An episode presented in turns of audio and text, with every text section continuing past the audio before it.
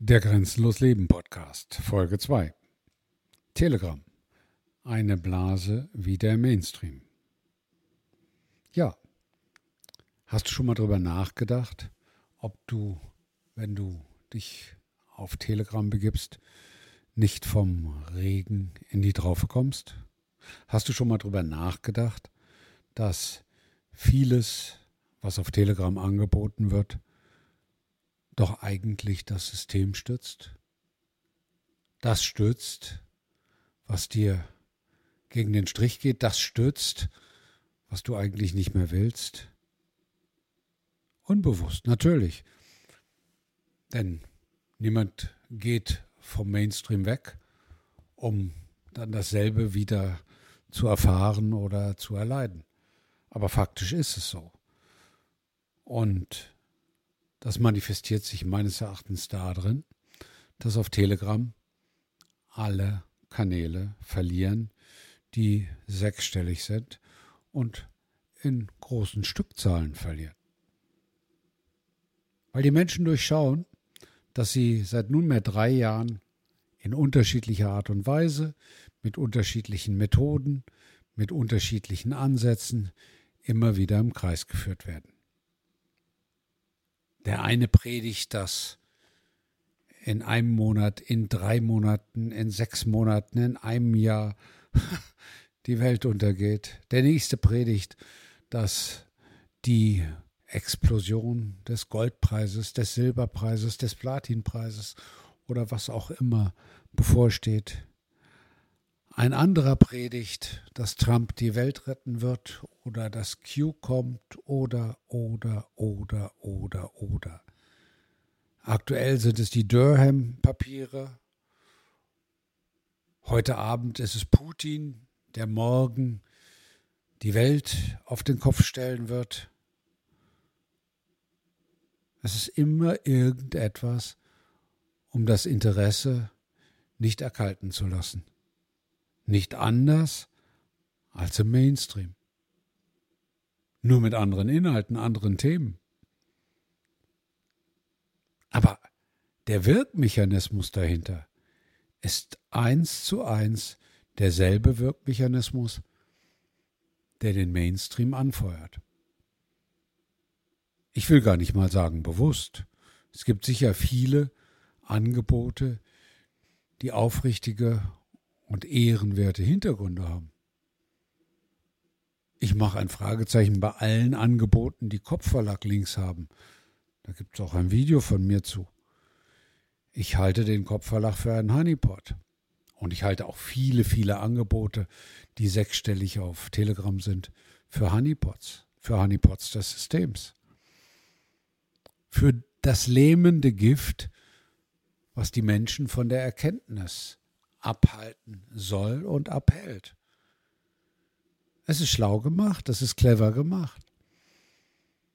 Denn eigentlich wäre es ganz einfach, wenn einem etwas nicht mehr gefällt, wenn man die Nase voll hat, wenn man nicht mehr so will, wie es jetzt läuft, dann hat man in jeder Diktatur, und die BRD ist eine Diktatur, eine faschistische Diktatur, dann hat man in jeder Diktatur die Möglichkeit, nicht mehr mitzumachen. Und die Schwellen in der BRD nicht mehr mitzumachen, sind sehr viel niedriger, als sie in anderen Diktaturen waren. Jeder kann von heute auf morgen sagen, Schluss, ich mache nicht mehr mit. Aber das kann er natürlich auch dadurch vermeiden, dass er, wie der Mainstream es so schön nennt, Verschwörungserzählungen hinterherläuft. Und der Hoffnung immer weiter hinterherläuft, bald ist es soweit, bald sind sie am Ende, bald geht das System unter. Das System geht nicht davon unter, dass man hofft. Das System geht auch nicht davon unter, dass man auf Telegram den schönsten Erzählungen zuhört und den tollsten Versprechungen des nahen Unterganges lauscht. Das System geht auch nicht davon unter, dass die Immobilienpreise in den Großstädten in Deutschland crashen.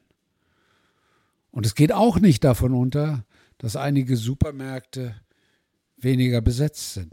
Es geht schon gar nicht davon unter, dass hunderte Bäckereien aufgeben müssen, Einzelhändler, kleine Geschäfte. So schnell geht das nicht. Jedes System geht erst dann unter, wenn diejenigen, die das System tragen, nicht mehr mitmachen. Wenn sie sagen Schluss, nicht mehr mit mir. Generalstreik ist ein solches Instrument.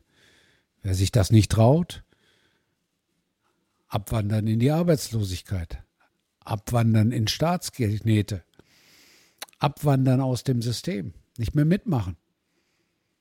Wenn das ausreichend viele tun, wenn ausreichend viele sagen, ich habe keinen Bock mehr, ich mache nicht mehr mit, dann ist das System am Ende. Ganz schnell, ganz friedlich. Friedlich zumindest aus der Sicht derjenigen, die das System so stürzen. Davon, dass man sich auf Telegram die tollsten Nachrichten anhört, wie das System untergehen wird, davon geht es nicht unter. Damit macht man denjenigen, die dieses System aufrechterhalten, die diesen Terror organisieren, die dieses Verbrechen gegen die Menschen in den letzten drei Jahren organisiert haben, nur das Leben leicht. Beseitigen tut man diese Staatsterroristen nur dadurch, dass man aufhört mitzumachen. Und dafür ist Telegram nur bedingt die richtige Plattform. Die ganzen großen Kanäle haben nahezu 0,0 an Anleitungen und an Hinweisen gegeben, wie man mit diesem unsäglichen Staat umgehen kann. Warum? Warum, wenn ich 100, 150, 190, 200.000 Zuhörer Reichweite habe oder Zuschauer? Warum? Denk doch mal drüber nach. Warum predige ich immer in der Ruhe bleiben, in Frieden bleiben, alles mitmachen?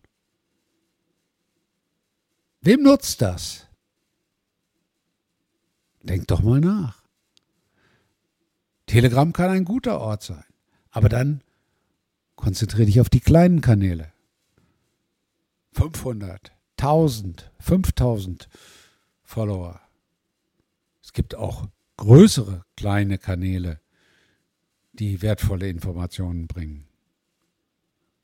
Such mal Diplomateninterviews.